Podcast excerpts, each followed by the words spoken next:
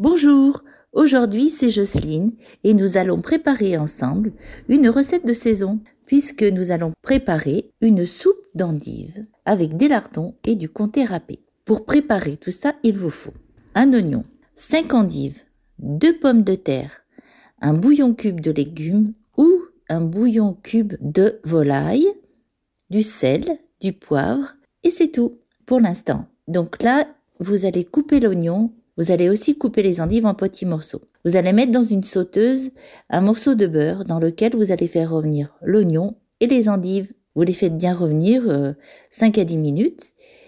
Et par-dessus, une fois que les endives ont commencé un petit peu à fondre, vous mettez les pommes de terre coupées en morceaux, puis vous couvrez d'environ un litre d'eau. Vous mettez le bouillon cube dessus et vous laissez mijoter jusqu'à que les pommes de terre soient bien tendres. Une fois qu'elles sont tendres, vous moulinez votre soupe, ou vous passez le mixeur plongeur à l'intérieur pour bien la mouliner, et bien vous avez juste à servir dans un bol.